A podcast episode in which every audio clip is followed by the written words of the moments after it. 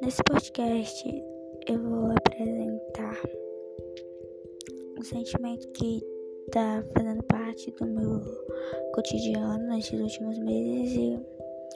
acredito que pode ser também de muitas pessoas que devem ter sentido saudade da sua família, seus pais, amigos, entre outros.